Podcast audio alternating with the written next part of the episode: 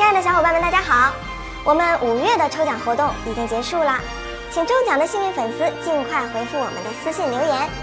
没有中奖的小伙伴也不要伤心了，感谢大家一直以来对动漫解说员的关注与支持，所以我们在六月将要加大抽奖力度，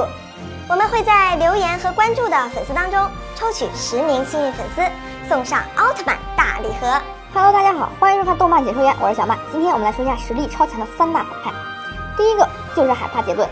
虽然海帕杰顿没有和奥特之王过手，但是从海帕杰顿的战绩上可以看出，海帕杰顿的实力可能都超过奥特之王。海帕杰顿凭借着速度，可以轻松的将高斯、戴拿、赛罗三位奥特曼打败。最后是三奥七将传说中的奥特曼赛迦召唤出来，但是海帕杰顿还是和赛迦打得五五开。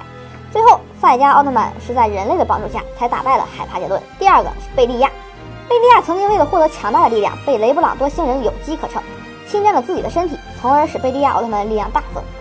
尽管贝利亚第一次入侵光之国被奥特之王强势镇压，第二次入侵光之国被赛罗奥特曼镇压，不过不服输的贝老黑在捷德奥特曼中再次卷土重来。在第一集的时候，贝利亚差点毁灭了宇宙，还好是奥特之王及时出现，散尽了全身的力量，才恢复了宇宙。第三个是扎基。黑暗扎基是来访者模仿传说中的奥特曼诺亚制造出来的，拥有诺亚奥特曼百分之九十九的技能，在漫画中更是打败了奥特之王，最后是诺亚奥特曼出手将其轰入黑洞而毁灭。好了，今天的节目就讲到这里了，感兴趣的朋友请关注我们头条号“动漫解说员”，我们会有更多精彩的视频分享给大家，请大家快关注我们吧。